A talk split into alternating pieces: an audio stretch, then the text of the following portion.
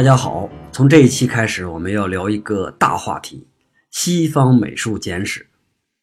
一直都想好好的聊一下啊，我们从一个大的范围内去了解一下西方艺术史的变迁，它具体呢变了一些什么，又因为什么东西变的？那么这些变化又是由哪些艺术家主导的？等等吧。咱们之前讲了那么多期的美术史了，除了最近几期讲的印象派之外，其实其他那些呢都挺任性、挺随意的。一会儿是古希腊，一会儿呢又是荷兰，我想到哪儿就讲到哪儿。那么对美术史有了解的那些听众接受起来可能还比较容易，但是对于那些仅仅是爱好的听众来说，那就有点懵了。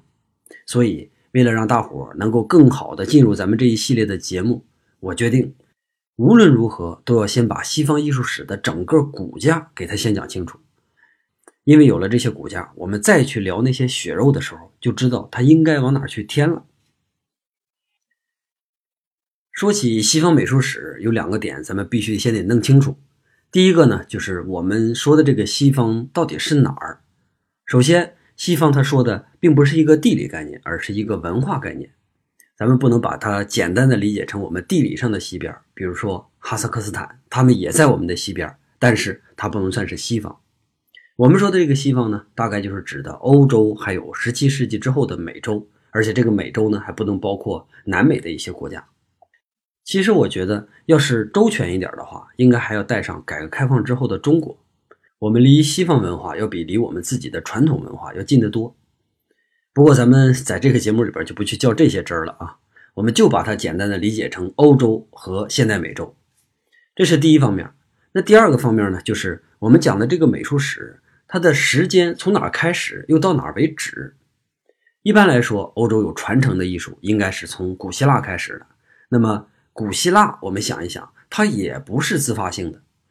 之所以它能在三百多年里边就成长成西半球最伟大的文明，那一定是因为它有很多的好老师。比如说古埃及、美索不达米亚，还有克里特岛上这些古代的文明，这些文明都对古希腊的成型起到了关键性的作用。所以，我们这个西方美术史的源头应该从这些文明开始。即使啊，因为他们的资料很少，我们讲的简短一点。也必须得让大伙儿知道，因为没有他们，就一定没有古希腊。好，开头咱们找到了，那么这个过程呢，一定是没有争议的。结尾呢，我们一定要说明一下。我倾向于把这个结尾呢定在一九七零年之前，七零年之后呢，就是我们现在正在发生的艺术。这个不是不能聊，而是说有很多东西还不够清晰。目前呢，我们能说的基本上还不能算是公论，最多算是一些个人的看法。而这些个人的理解，它里边的不确定性就太多了，每个人理解都不一样，所以这些艺术呢，我们可以去讨论，但是不能给它盖棺定论。那好，这个时间呢，从头到尾我们也就固定好了。我截取的方式就是公元前四千年一直到公元一九七零年之间这个六千年左右的跨度。六千年可是有点太长了，是吧？还没听，可能就会感觉到有一股无形的压力。这个时候就会有听友想说：“老张，我们又不是真的来上你的课，干嘛要这么折磨我们？”别担心啊，我不能折磨大伙儿。我会把这六千年呢分成六个板块，然后每个板块如果简单聊的话，也就是二十分钟到四十分钟就差不多清楚了。那么剩下的我们去理解那些血肉、那些细节的，就还要去深入作品、深入艺术家。也就是说，大伙还得听我之后的节目。我们这几期的基本框架听起来呢，肯定也不会太累。接下来我就带大伙儿先看看这六个板块都是什么。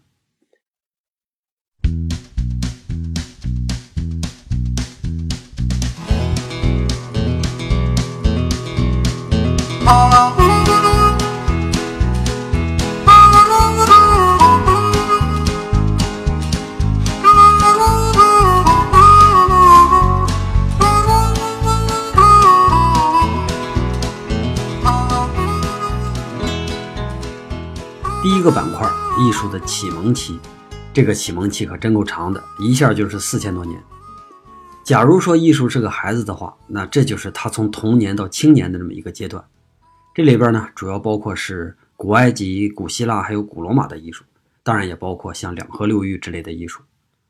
人类从蛮族部落开始走向文明社会，相应的，那么在文化艺术上呢，也就产生了一些标准，比如说人应该怎么画呀，房子应该怎么建呢？那在远古阶段，标准是什么？标准其实就是生存指南嘛。那些都是用命换来的经验，所以太重要了。那在这些标准的推动下，再加上艺术家们不停的迭代，从形容自然到模仿自然，最后再到创造自然，艺术呢就慢慢的度过了他的童年和少年期，达到了他第一个生命力的高峰。接下来就是第二个板块了，基督教的艺术。这里边呢包括中世纪和文艺复兴，从公元五百年到公元一千六百年之间。这是一段关于控制和挣脱的历史。基督教呢，要控制人的精神，还要控制人的肉体。艺术作为他们的一个宣传手段，就一定会辅助他们去压制人性。但是人性嘛，自然而然就会想着如何去挣脱。就这样，双方你来我往，不分伯仲，直到文艺复兴的出现，人性才稍稍的开始占据了上风。当然啊，基督教肯定是要比中世纪更古老，比文艺复兴呢也更绵长。我们不能简单粗暴地说它只有一千年，但是说真的，只有在这一千年里边，基督教对艺术才算得上是绝对的控制。之前之后，那只能叫做和基督教相关的艺术。这段时间啊，宗教为了这个绝对控制，甚至他不惜抹杀掉人类曾经有的所有的奋斗成果。但是这场关于控制和挣脱的斗争，最终还是人性胜利了。而控制和挣脱相互较力的这个过程呢，最终就成就了艺术的第二个生命力的高峰。第三个阶段，也就是西方古典主义最辉煌的两百年，一六零零到一八零零，在经历了文艺复兴之后，欧洲的社会形态呢相对稳定了两百年。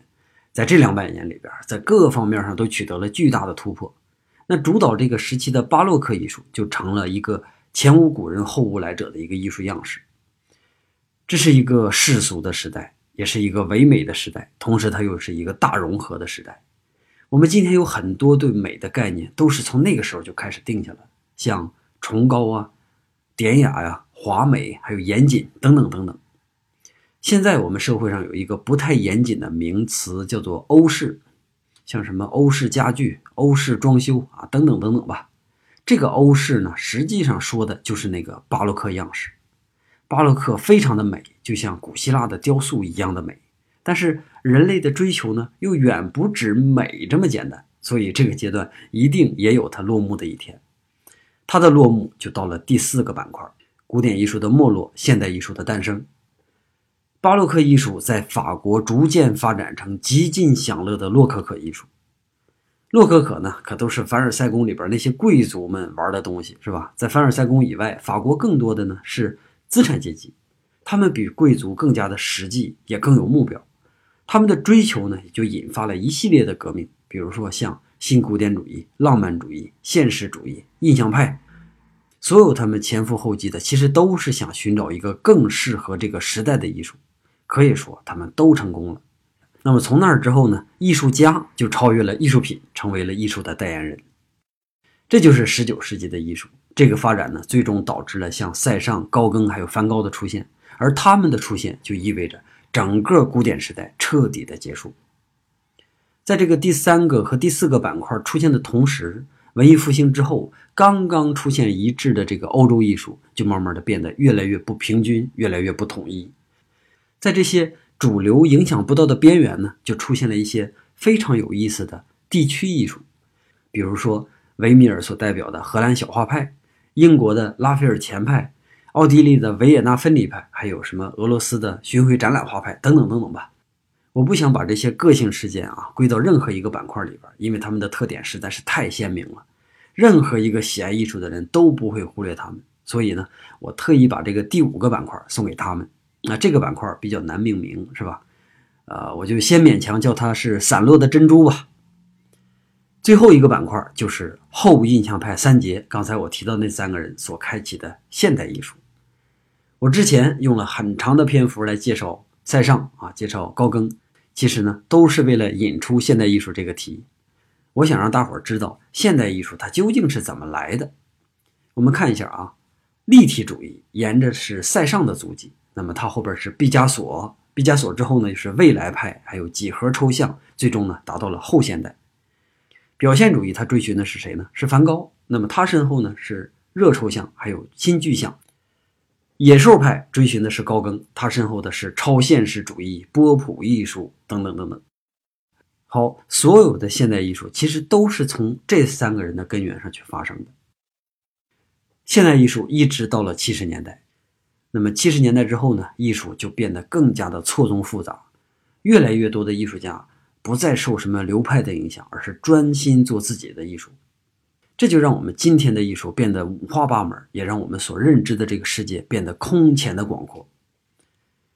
我打算花几期的时间来为大伙儿介绍一下这六个板块的一些具体的信息。如果仅仅是刚才这些概念的话，估计大家都会听得一头雾水，而且我也实在不忍心错过这里边那些好玩的东西。今天我们就聊开头，不过这个开头还不仅仅是第一个板块啊，很尴尬是吧？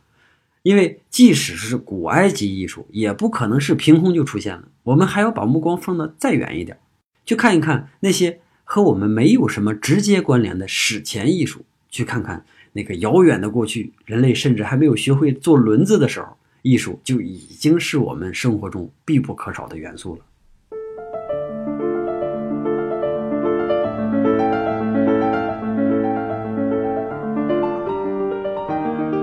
在很早很早之前，具体说是离我们大概一万七千年前吧。那个时候呢，欧洲的古老人类刚刚从一个冰河期里边醒过来，过上了相对稳定的狩猎生活。让我们特别不能理解的是，那么早他们就已经开始从事艺术创作了。最早发现这个信息的呢，是一个西班牙的贵族，那是在一八七九年，也就是爱因斯坦出生的同一年。一个叫桑图奥拉的侯爵决定带着他的小女儿到西班牙北部的一个山洞去看一看。这个侯爵本人呢是一个考古爱好者，但是他四岁的女儿对考古呢是一点兴趣都不感。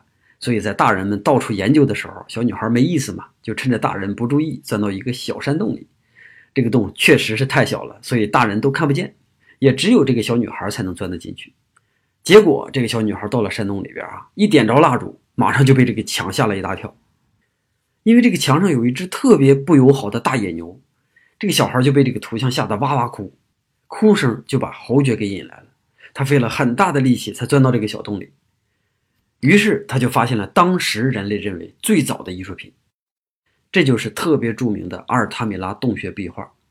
这也是个非常重大的发现，在19世纪那个人人都以考古为梦想的年代里边，绝对算得上是石破天惊。但是这个消息被公布之后呢？没有引起什么太好的反响，相反，还有一些专业人士公开的指责这个侯爵先生弄虚作假，说他是为了出名，特意请了一些马德里的艺术家，把这一个形象画到山洞上去的。真是有的时候就是这样，一个超出常态太多的认识啊，很难马上就被接受。往往呢，就是越有一些判断能力的人，对这个事儿呢就越排斥。比如说这次这些考古学家们，还比如说。印象派来的时候，那些评论家确实，这些岩洞里边的壁画看起来呢，和当时人们对于原始艺术的理解还真的不太一样。十九世纪末的时候，欧洲人对考古其实已经很有建树了，所以他们了解原始艺术。在主流看来，大多数的原始艺术呢，都带有很明显的宗教痕迹，但是这些壁画没有。所以那些专业人士啊，用一般的经验，确实很难做出判断。这些人是专业人士。他们怀疑归怀疑，但还是会有一些人专门要去做一下鉴定。这个鉴定的结果呢，哎，就是没有结果，既不能说明侯爵作假，也不能说明这些画确实属于远古人类，因为人们当时只能确定说这些画所用的颜料并不是我们熟悉的任何一个时代的，对其他的仍然是一无所知。好在啊，就是之后不久，人们就发现了意大利南部还有法国南部有两处的洞穴里边。也有类似的壁画，这样才还了这个桑托奥拉爵士的一个清白。所有这些绘画其实都有着几个类似的信息。第一点呢，就是他们都是画在很少见光的那个山洞里边。那么早的人类肯定是不具备什么建筑知识和建筑能力的，而这些洞穴呢，对人类有着天然的保护能力。那么这一点上呢，大家可以参考《疯狂原始人》那部动画片这些洞既是人们居住的地方，又是当时人们的神庙。第二点就是画的内容，当时呢都是以动物为主，这就说明当时的人类还是以狩猎为生。历史学家也证明，欧洲人那是一路追着一些大型的食草动物，从地中海沿岸一直到了欧洲内陆。而那个时候的动物，既是我们人类的敌人，又是我们人类的食物，经常会有人在狩猎的过程中丧命。所以当时人们对这些体型壮硕、然后力大无穷的野兽，那是有崇拜的。不过，崇拜不意味着我们不能吃它们，是吧？古人呢，在这点上要比我们客观的多。那些远古的崇拜和后来的一神崇拜其实区别很大，所以呢，咱们不能用现在的观点去揣测古人。我们想一想，古希腊那些神话里边啊，神的地位很高，但它并不代表着不可侵犯。这就是那些早期宗教的特点。越是早期的神话里边，神这个东西啊，就越不分善恶，甚至有的时候还更倾向于残酷的那一面。比如说咱们的《封神演义》里边，那些替坏蛋打架的怪物，最后他们不都被封神了吗？他们是神，只是因为他们有神力，而不是因为他们代表着至善。神当时只不过就是我们人类不能理解或者说不能抵抗的一种力量的一种具象化的体现而已。这是第二点。那么第三点呢？这些画的手法啊，都是先用石头画出轮廓，然后呢，再用矿物颜料混合一些动物的油脂涂抹上去的。这一点呢，就说明当时人类对于自然材料已经有一些基本掌握了。比如说，他们会把一些动物的骨头烧成炭，然后利用那个黑色来画线条，还可以利用骨头的中空呢来做一些容器。当然，还可以在一些天然的矿里边发现一些不同的颜色啊等等。后来的科学证明，桑图奥拉侯爵就是没骗我们，对吧？这三处岩洞壁画，那就是我们迄今为止能够发现最早的人类绘画。无论是非洲的，还是美洲的，或者是大洋洲的那些原始艺术。反正当时人们已经确认的所有原始艺术，都要远远晚于这些壁画。从那之后，考古学呢还在不停地向前延展着我们的历史边界。一九零八年的时候，一位考古学家发现了一尊雕像啊，现在呢被我们称为沃伦多夫的维纳斯啊，这个更狠，他一下就把我们的史前艺术推到了两万六千年前。我们看一下这尊雕像啊，你刚看到的时候可能会不小心的笑出来。这是一个用我们现在的观点看起来不太雅观的女人体雕塑。为什么当时的人们会雕刻一尊这样的雕塑呢？难道说远古的人类都是以这么胖为美吗？大多数史学家不会把这个雕塑和美联系起来。我们猜测这个女神应该是象征着什么呢？象征着她强大的生殖能力。比如说啊，曾经有这么一位女性，她生过四十个孩子，哈，有点夸张是吧？假如说啊。那么，在那个人口稀少的年代，这位女士去世多少年之后，她就非常容易被传说供奉成一个生育之神。那把她摆到部落的神坛上，就能保证我们这个部落能够大生特生。然后呢，我们就有死不完的猎手和战士。注意，那时候死亡真是太容易了，生育很难。这可能就是这个雕像的故事啊。从这个故事之外，我们也能惊奇地发现，这个雕像哪怕是放到今天。它仍然有它的审美价值，对于人体结构的理解啊，对于形体的高度概括还有夸张啊，或者是对于对称原则的掌握，所有这些都是我们后来引以为傲的艺术手段。但是在两万六千年前，我们的老祖先们居然已经熟练掌握了这些极其古老的艺术品，让我们看到，在我们的生活当中，无论在之前还是在之后，还是在未来，艺术是多么的不可或缺。很可惜啊。远古艺术给我们留下的可供参考的史料那是太少了。好在他们还有一些近亲，离我们并不是那么的遥远。比如说非洲中部的原始部落呀，新西兰的那些毛利人呢，还有美洲的玛雅呀，还有什么印加、阿兹特克之类的相对原始的艺术。这些啊，最远离我们也就五六百年，他们所遗留下来的内容非常的丰富。我们很容易就能在他们身上看到人类在文明早期对待艺术到底是一个什么样的姿态。那么这些艺术其实都很美，也很有价值。它们有着一些两万多年以来都能共通的特点。比如说，在形式上，它们都简单粗犷；在内容上呢，多数都是以记载啊、叙事啊，或者说偶像崇拜为主。另外呢，就是还有一个非常非常重要的特点，就是自发性。通常原始艺术并没有很统一的形式，这个艺术家们啊或者说是当时的巫师们啊，自身对于艺术有着非常大的创作自由，这点和我们现在很像啊。我们看一下原始部落的这个舞蹈和音乐，我们就很容易判断。你比如说中非的那些原始部落，他们的舞蹈或者是音乐都是即兴的、随机的。一个好的鼓手，他并不是掌握着某些乐曲怎么去演奏，而是掌握着节奏的技巧。他怎么去演奏都是乐曲。这种自发性呢，就是所有原始艺术里边所特有的。这一点呢，也是他们很难被完全继承下来的原因之一。我们今天的艺术创作有很多借助了这些特别特别古老的方式啊，在我们举步维艰的时候，有的时候我们向前看，或者向更前看，或者向后看，其实都是一样的价值。新石器时代的人们开始掌握更多的改造自然的技术，然后他们发明轮子、发明针孔，还有制陶，甚至是冶炼。我们今天出土的大量的新石器时代的文物里边，陶器是最好的艺术品。我们可以从呃，陶器里边很容易就发现，一旦人们生活稳定下来之后，比如说进入了农耕文明之后，那么就会开始追求生活上的品质。原来呢，人们画一个巨型的动物也好，雕刻一个生育女神也好，从来没有人想过说美是怎么回事，是吧？美观怎么样不重要。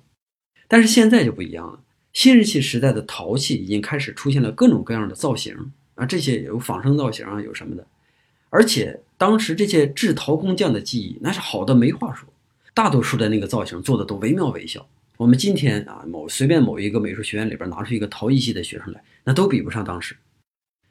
不仅仅是如此啊，他们还发现一个光秃秃的罐子不好看，是吧？所以呢，他用颜色在上面勾画出各种各样的图案。那这些图案没有什么实际的内容，仅仅就是一些非常抽象的装饰图案而已。一些专家学者。人家搞这个研究的认为，这些图案呢，一开始是一些具象的图案，比如说画一条很具象的鱼，慢慢的后来变化成了一个三角、一个三角形或者一条直线，啊，咱们不管它是怎么来的啊，它所反映的最终的这个目的实际上是一样的，就是人们想要更美的生活。刚才我们还提到了针孔的发明，这里边也有一个和美相关的现象，就是自从人类可以钻孔之后，我们就可以把很多好看的东西带到我们自己的身上。这就导致一个新的美术门类出现，就是服装与服饰。曾经啊，人们穿点什么，那仅仅就是为了御寒呢，为了遮羞啊，是吧？但是现在人们，我们不仅仅是要更美的生活，我们还要一个更美的自己。咱们可以想象一下，新石器时代的那些祖先们，他们有多么的时尚。给大家讲一个故事，我编的啊。一个酋长的女儿看到了他的情敌脖子上挂了一个很漂亮的项链。然后呢，他就心存嫉妒，怎么办呢？有一天，他就把这个女孩骗来，然后把她推到了一个雕刻着精美花纹的青铜鼎里边，然后放水生火，把这个女孩给煮熟了。这是一个非常悲伤而且惊悚的故事，但是这还不是结束，因为这个故事同时还特别的阴暗。咱们刚才说的那个酋长的女儿，最终嫁给了那个漂亮又强壮的小伙，智慧和健康结合了。正是因为这样，人类才能生生不息。注意，在远古时期，道德还暂时派不上用场。好了，题外话就到此为止。我们放眼看去，新石器时代的地球，黄河流域、两河流域、尼罗河流域，所有这些最丰美的土地上，那些部族正在准备迎接文明的曙光。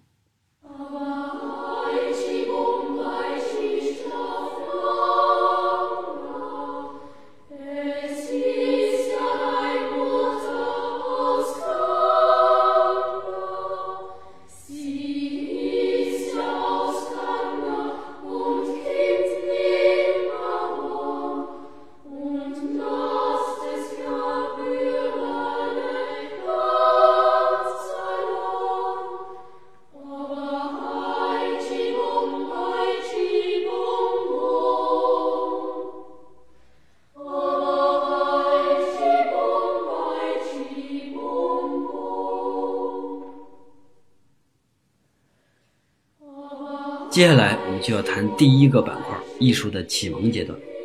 这个阶段实际上是由一对儿平行的文明共同开启的，一个呢是尼罗河流域的古埃及文明，还有一个是两河流域的美索不达米亚文明。这对邻居之间呢，陆地上隔着以色列、叙利亚，大海上呢隔着克里特岛，距离并没有阻碍这两个古老文明之间的交流。他们经常通过大海啊，通过陆地啊这两条渠道相互的交易、相互的学习，甚至还相互馈赠对于自然一些最新的了解。在公元前四千年左右的时候，这两个文明呢同时脱离了新石器时代，进入了青铜时代。青铜时代和之前最大的区别就在于财富的分配方式嘛，少数人开始占有多数的财富，而炫耀财富最有效的办法是什么？当然是艺术。在这两个伟大文明的交流期间，陆地上的以色列，海洋里边的克里特，那么逐渐呢就发展起来。所有这些文明都在不知情的情况下，在酝酿着一个大动作，一个大爆炸。他们在等待一个合适的时机。就在爱琴海的北岸，会有一个尚武的野蛮民族，通过武力啊，建立起一个更有竞争力的文明。这个文明呢，会嫉妒周围所有的高级文明，然后也会迫不及待地把周围所有的优秀艺术都占为己有。不仅仅如此啊。这个没有悠久历史的民族也不会背负任何的束缚，他们会勇敢地探索，勇敢地吸收。那么几百年之后，他们就能创造出人类最辉煌的古代文明。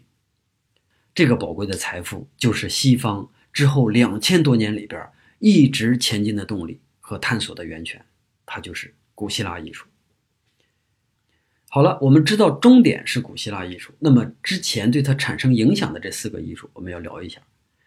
金字塔之光那期节目里边，我已经详细的介绍了古埃及的艺术，但是对两河流域啊还没提到过，所以今天呢，古埃及不讲了啊，我们简单聊一下美索不达米亚的艺术。我们今天对古埃及了解的多，对这片了解的少，其实这里边是有原因的。实际上，这片区域所取得的艺术成就并不比古埃及的低。那在大型的雕刻上，在建筑上，甚至他们都要超过同时代的埃及人。不过有一个非常悲催的事实，那就是两河流域这个地方啊，它是一个很开放的区域，它的上下左右都有能力产生原始部族，而这些原始部族呢，一定也都会窥去这片肥沃的土地。于是，在两河流域这片伊甸园里边，就争先恐后的上演着各路的夺权大戏。先是古巴比伦人赶走了苏美尔人，然后呢是西索克人又推翻了古巴比伦，再之后又是赫梯人把他们又赶走了。接下来又是弗里吉亚人、亚述人，最后呢又是加勒底人，也就是新巴比伦人，又重新执掌政权。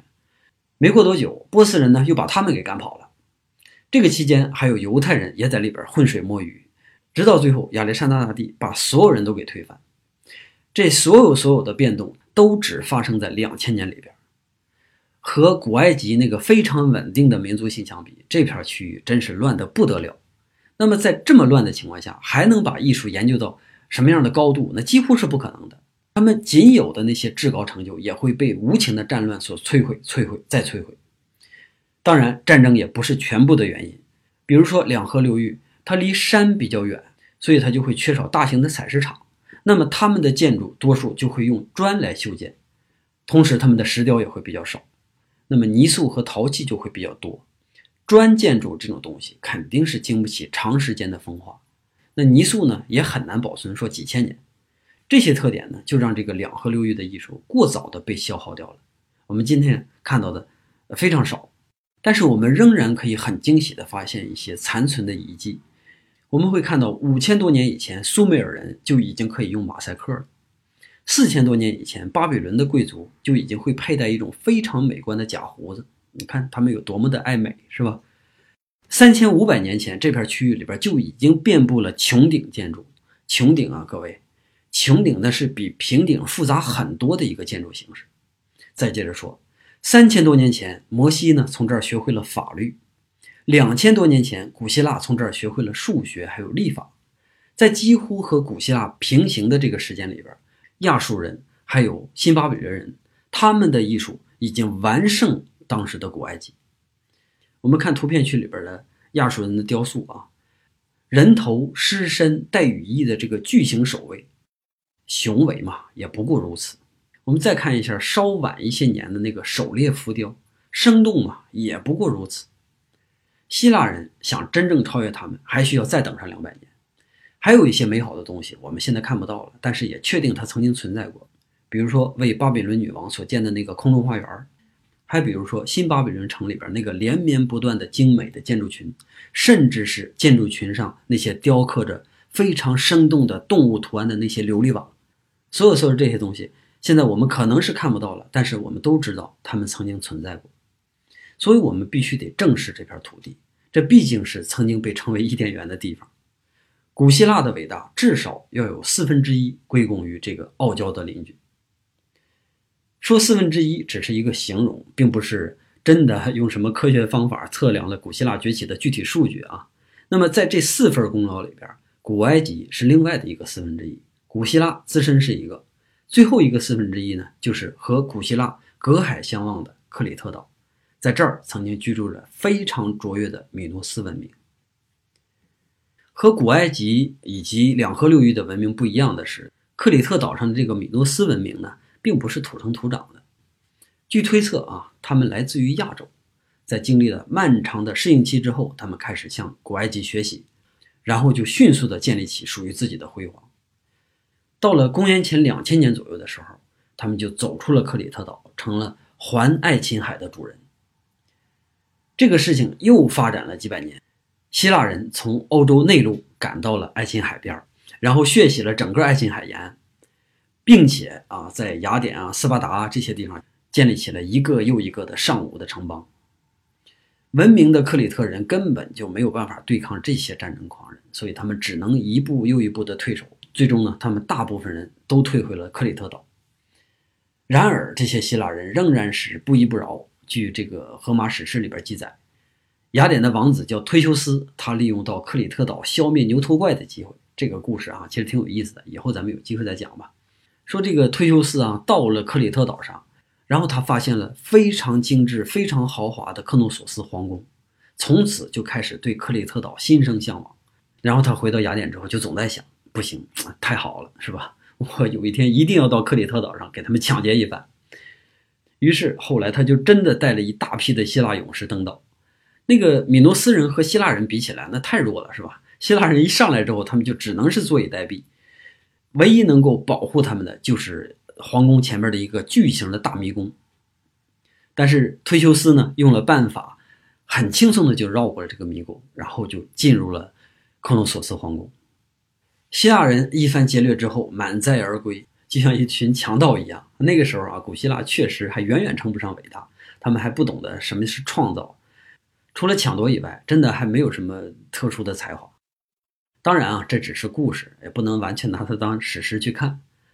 就在希腊人扫荡之后不久，这个米诺斯文明呢，就莫名其妙的消失了。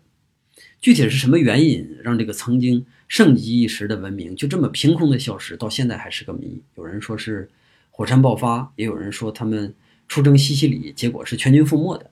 反正吧，具体咱们也不得而知。我们知道的就是，希腊人从此就继承了克里特岛上的一切遗产，包括他们的艺术，还有爱琴海上的霸权。说了这么半天，我为什么会这么兴高采烈的来描绘这个文明呢？其实我对它是有着相当的向往之情的。这里边呢有两个例子来告诉咱们，如果这个民族还存活下来的话，那么后世的艺术一定会因为它而改变。咱们大家还是边看图边听我讲。这两个例证呢，第一个是米诺斯的那个皇宫，就是克诺索斯的宫殿，这几乎是同时期全人类最优美的一个建筑群。它是那么的复杂，那么的美好，同时又是那么的科学。今天我们还是可以走到它的遗迹里边，来感受四千多年以前那个建筑师们的精巧构思。这是第一个。那第二个例子呢，就是我特别特别感动的一个例子。虽然我们现在只能看到一个，但就这一个就足够了，就是壁画。从这张壁画我们可以看出来，当时米诺斯人对美的追求，甩他的左邻右舍那是几十条街。古埃及人的壁画，那在他们面前就是儿童画级别的。我说的一点都不夸张。我们认为古代最美的壁画，比如说敦煌壁画，是吧？比它整整晚两千年。我们看看这个画的造型、线条、色彩、构图。还有它的装饰性趣味它比敦煌最好的壁画又差多少呢？说实话啊，一想到这些画没有机会被发扬，我就像吃掉一块大石头一样。好了，这个苦恼就不说了，是吧？反正总而言之，古希腊就是在这样的一个环境里边长大的，然后成就了我们今天的一个旗帜。这个野蛮人起家的文明，用自己都不敢想象的速度超越了周围所有的人，以至于从一个文化的吸收者，最后呢变成一个文化的释放者，从一个抢夺别人的人，变成了一个供别人抢夺的靶子。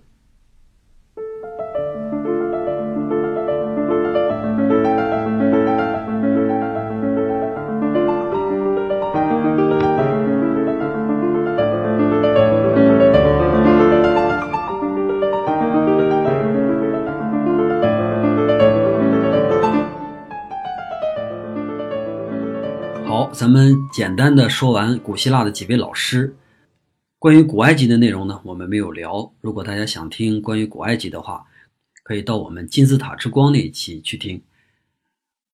古希腊呢，我们今天也不会聊，因为我们古希腊前面也讲过三期了。那么通过那三期节目呢，我们基本上可以把古希腊为什么可以在短短的三百年里边崛起，那么把这件事给说清楚了。这段呢，我们直接从古希腊的掘墓人说起。在古希腊最辉煌的时期，一个他根本就看不上的小弟，北部的马其顿，悄悄的也在羡慕着他。说马其顿是希腊的小弟，并没有夸张，因为在希腊全盛时期，马其顿就是北方的一个小部落嘛。由于挨得很近，马其顿呢就一直想加入希腊联邦，他老是觉得自己这么近嘛，也应该理所应当是希腊的一份子。但是希腊的。哪怕最小的城邦都没有把他放在眼里，所以马其顿只能是一边学习一边等待。他要等什么呢？等一个盖世英雄的出现。这个盖世英雄将带着马其顿的大军横扫希腊诸邦，让你看不起我，是不是？不仅如此，而且他要在很短的时间之内就席卷亚非欧三大洲，最终成就希腊化时代的恢宏。公元前三百五十七年，也就是商鞅变法的那一年，这个盖世英雄亚历山大终于出生了。又等了十九年之后，他就开始他的伟大使命。那么，至于这个亚历山大如何实现他的抱负呢？嘿，今天我还是不讲，毕竟他太出名，是吧？只要你到网上随便一搜，呃，他的故事有的是。就在这个亚历山大长大之后，向东踏上征途的时候，我们偏偏把目光转向西面。我们看一看地中海的另一个半岛，在这儿，此时此刻也在发生着惊天动地的大事。古希腊的文化不断的向四周影响发射的时候，那么在西边还有另外一个民族也受到了他的恩惠，这就是伊特鲁里亚人。这个民族具体是从哪儿来的？现在这个说法也不是很统一。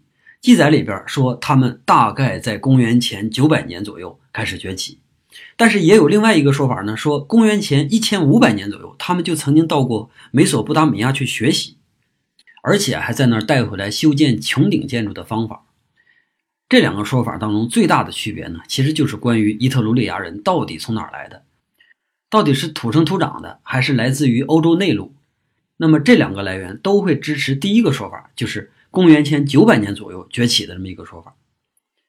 那么，公元前一千五百年这个说法呢，更倾向于相信这个民族是从亚洲逃难来的，这就像克里特岛的米诺斯人一样。但是，无论哪个说法对我们来说不重要啊，我们只需要知道公元前七百年之后他发生了什么事就可以了。公元前七百年，这是他们和古希腊人开始接触的时间，在希腊的影响下，伊特鲁里亚呢也逐渐的出现了城邦，出现了大城市。那么，这是一个与世无争的，而且喜爱和平、喜爱贸易的一个民族。他对于古希腊几乎是一个全盘接受的状态，包括接受了古希腊松散的那个城邦关系。现在在卢浮宫里边还有专门的一个馆，陈列着伊特鲁里亚的文物。我们在看他的雕塑的时候，如果不仔细看的话，特别难辨认他们到底是古希腊的还是说伊特鲁里亚的。当然，也并不是全无分别啊。伊特鲁里亚其实没赶上过希腊化的时代，所以呢，他们的雕塑作品大多数的还比较僵硬。但是由于他们热衷于商业，所以呢，很多人都拥有财富。而这些富人呢，他们希望把自己家人的样子给记录下来，然后挂在客厅里边，供这个后辈们去怀念。所以呢，他们发明了一个不需要艺术家的造型手段，那就是在家人去世之后，他们会用这个蜡呀做一个脸模。那么这个脸膜再翻翻完之后挂在家里，那么就会出现一个极端写实的一个先辈的形象。那么几百年之后呢，这个习惯就变成了用大理石来制作肖像，这也算是伊特鲁里亚的艺术成就之一吧。然而啊，这个伊特鲁里亚人呐，摊上了一个坏邻居——罗马人。你看啊，同样出生在一片土地上，罗马人和伊特鲁里亚人就拥有着完全不同的性格。他们从出生就好像就是为了战斗似的，就好像他们传说里边那个故事一样，他们的祖先是吃着狼奶长大的。那罗马人呢，就充满了狼性。罗马共和国也一样是古希腊的粉丝，不过他们更喜欢模仿希腊的尚武精神，而不是艺术。如果他们需要艺术的话，他们就会直接从希腊去雇佣艺术家。一开始，他们也会对希腊的工匠呢提出一些意见啊，小的意见。那么小规模的调整希腊的风格，目的呢，就是为了让它更加的适合罗马。因为在罗马人看来啊，希腊虽好，但是不够实际。这个情况也在一点点改变。直到几百年之后，当古罗马彻底击败了曾经的偶像马其顿帝国，他们对自己的崇拜达到了无以复加的程度。古希腊的艺术形式什么的啊，那就彻底满足不了他们了。我们一会儿再讲古罗马的艺术到底变成了一个什么样。我们先看看他们干了什么。有一件事儿需要跟大家说，就是在地中海的南岸，埃及的东边，其实还有一个强大的民族叫迦太基人。一开始，这个迦太基人啊，为了争夺海上的殖民权，是吧，就开始跟古希腊打仗。后来呢，古希腊这个城邦之间不是纠葛不断吗？你像雅典一伙，斯巴达一伙，他们就经常打来打去，后来打的是遍体鳞伤。再加上连续两次的希波战争，就让这个古希腊没有办法再去顾及地中海的战事。在象征性的打了几场败仗之后，这个希腊军队啊就放弃了和迦太基之间的这个争斗。没了对手之后，迦太基人在地中海就成了绝对的霸主。整个北非、西西里、科西嘉，甚至是西班牙和亚平宁半岛的南海岸，都成了迦太基人的地盘。不过，迦太基人做梦也没想到，一个真正的劲敌已经近在眼前了。这就是在意大利内陆刚刚崛起的古罗马人。这群希腊的小弟看起来是脆弱不堪，但实际上的战斗力却比希腊强百倍。罗马和迦太基之间连续三次的战争，最终呢，迦太基人全都是失败了。前两次呢，他们就被迫放弃了什么西西里呀、什么科西嘉呀，甚至他都放弃了地中海。原以为我躲在突尼斯本土，是不是就能躲过你们这群罗马人了？而且呢，还赔了那么多的钱。但是很明显，他们小看罗马人了。第三次布匿战争，罗马人就追到了突尼斯，以一个让人意想不到的凶残方式，彻底的把迦太基从地球上抹掉了。咱们说这个呢，就是为了说明罗马到底有多残忍。据说罗马人啊，先是夷平所有的建筑，然后呢是屠杀掉所有看到的生人，最后呢是在这个土地上撒盐。今天想起来，这简直就是最早的一个核打击。残忍的罗马人在跟迦太基打仗的时候，并不是单线作战。与此同时，他们还消灭了伊特鲁里亚文明，就跟马其顿消灭希腊一样，那几乎是毫发无伤。现在呢，他们就坐等着那个不可一世的马其顿帝国，或者说是亚历山大帝国出问题。在罗马人看来，这个世界上没有什么东西是不能吃的，哪怕是曾经的偶像、曾经的神，能不能吃完全看火候。这就是一切野蛮民族的天性。伟大的亚历山大在短短的十几年里边完成了不可能的使命之后，就在巴比伦去世了。由于他死的太仓促，所以就没有指定什么接班人。然后呢，他手下的那些实权人物就把他创建的那个巨型的大帝国给分成了四份分成四份呢，其实有两个好处。第一个呢，是让整个希腊文化可以在更大的范围里边开花结果；第二个呢，就是方便罗马人挨个的收拾他们。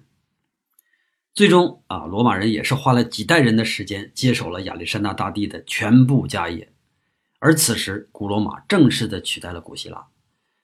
由于是野蛮民族占有文明社会，就像蒙古占领汉人领土一样，在文化上你根本就没法抵抗，是吧？只有被同化一条路可选。罗马人呢也没太在意，反正我们也仅仅就是想把日子过得好一点。至于我们的师傅是谁呢，不太重要。你看咱们近代的日本不也是这样吗？他放得很开。所以他们的进展就会非常快。同样是短短的几百年，古罗马的文明也达到了巅峰，并且还发展出了只属于罗马的风格。这回咱们终于可以说回艺术了。到底什么是罗马风格？它和追求美、追求和谐、追求戏剧性的这个古希腊艺术到底又有什么样的区别呢？我们一般情况下都会把古罗马、古希腊一起提，好像他们俩差不多似的，但实际上他们的区别很大。比如说，我们看到现在有很多遗留下来的古罗马的雕像，其中有一部分看起来很美，但是这美的这一部分基本上都是仿照古希腊的雕刻制成的，甚至有一大批都是完完全全的临摹品。古罗马也有自己原创的雕塑作品，但通常都是那种非常写实的，人长成什么样，雕塑就是什么样。像我们熟悉的石膏像里边，阿古丽巴呀，呃，卡拉卡拉、格雷米纳塔之类的是吧？这些石膏像最多能算上威武，完全称不上美。那这是为什么呢？其实啊，原因很简单，有两方面。第一个就是伊特鲁里亚，第二个呢就是罗马人的自负。罗马人的自负，一会儿我还会提到。刚才我讲伊特鲁里亚的时候，提到了他们会复制先人的头像摆在家里做纪念，是吧？这个习惯呢，罗马人也学会了。不过，老是从死人脸上往下拓，这个事太不雅了。正好呢，现在他们的市场上有的是希腊艺术家，活好还不忽悠，干脆要不然把这个事儿交给他们得了。于是，在这个雕塑界，古罗马首次出现了这个写实的肖像。一旦这个写实的肖像能够让雇主满意，也就是说它足够像的时候，那么这些自命不凡的雇主，比如说像执政官啊、皇帝啊等等吧，他们就开始动脑筋了。他们想的可不仅仅是让自己的家人看一看，他们想的是我这么大的一个帝国的皇帝，我得让我的臣民都认识我，都崇拜我，甚至要拿我当神来看。我记得我小的时候啊，家里还有毛主席和华国锋主席的石膏像，当时呢还流行一种巫术啊，当然也算不上什么巫术，其实就是迷信算命嘛，有点类似于现在玩的笔仙之类的。但是我记得啊，在玩这个之前，一定得先冲着毛主席的石膏像拜一拜。因为这样算出来才能算准，这可是真事儿啊！二十世纪的我们都能这么的对待自己的偶像、自己的领袖，那么在两千多年之前，大家想一想，罗马的皇帝们不可能放弃这么好的一个推广途径，对不对？于是呢，他们在各地的广场上，什么济公柱、什么凯旋门就拔地而起，然后皇帝的胸像呢也被复制成了千千万万份，送到了每个人的家里，供人膜拜。不过这件事呢，也引起了一个不太好的结果。我简单说一下啊，主要的部分呢，咱们需要留到下期来讲。古罗马是一个奴隶制的国家，呃，少数的奴隶主控制着国家的绝大部分财富，然后有百分之七十的人是奴隶，还有百分之二十的人呢是生活的非常苦的平民。这些奴隶那就比平民更苦了，他们苦到什么程度呢？动不动就有奴隶活不下去要自杀。所以这些奴隶主为了防止奴隶自杀，就把奴隶哈像拴牲口一样，干完活就把它拴起来。奴隶们就算再没受过教育，他们也是人。甚至其实，在所有的奴隶里边，有很多是受过教育的，而且受过很好的教育。只不过这些人是打仗打输了，被抢来当了奴隶。你想，你老拿这样的人不当人看，那势必就会引起反抗。比如说我们熟悉的斯巴达克，那就是一个很鲜明的例子。但是造反呢？是要掉脑袋的，毕竟敢造反的人是少数，那不敢造反的人怎么办呢？他们怎么去对抗这个极度痛苦的生活呢？这些人只能是投身信仰。正好呢，这个时候就出现了这么一个信仰，非常适时的在这个罗马帝国就传开了。这就是咱们最开始的基督教。早期基督教的教义里边啊，很明确的规定不允许偶像崇拜。那么这些信教的人呢，有的时候就会拒绝领这个元首的肖像。就算领到家里，也都藏起来或者砸坏，这就让罗马这个当权者们认为这个东西是坏蛋，是邪教啊！这个邪教呢是要影响稳定局面的，于是他们就开始对基督教徒大规模的屠杀，仇恨就开始在基督教里边蔓延。等到未来他们掌权的时候，复仇的时刻就到了。这就是后来基督教大规模的捣毁古代艺术的一个很根深蒂固的原因，当然不是全部原因啊。为什么我们的艺术史那么好玩？就是因为这些事儿之间的关系都是连着的，就像蝴蝶效应一样。古罗马除了在雕塑方面，在建筑上和在城市规划上，也和希腊有着巨大的区别。究其原因，我们简单一点说啊，节目就马上要结束了，还是因为罗马太强大了，它强大到会让当权者们产生一种幻觉，他们认为自己是无敌的。艺术在这里边呢，就起到了一个把。这个幻想实现的目的，我们如果可以复原古罗马城的话，我们一定会深刻的认识到什么叫做力量，什么叫做宏伟。即使是我们看古罗马现在留下来不多的这些遗迹，也足够让我们震惊的。然而，无论多么强大的个人，你终究是敌不过时间，敌不过衰老的。无敌这个东西，只不过就是一种虚幻。尤其是当爆棚的自负遇到这种无法抵抗的命运的时候，罗马人呢就会产生一种前人不曾有过的幻灭感，而这个幻灭感就让他们最终堕入了享乐主义。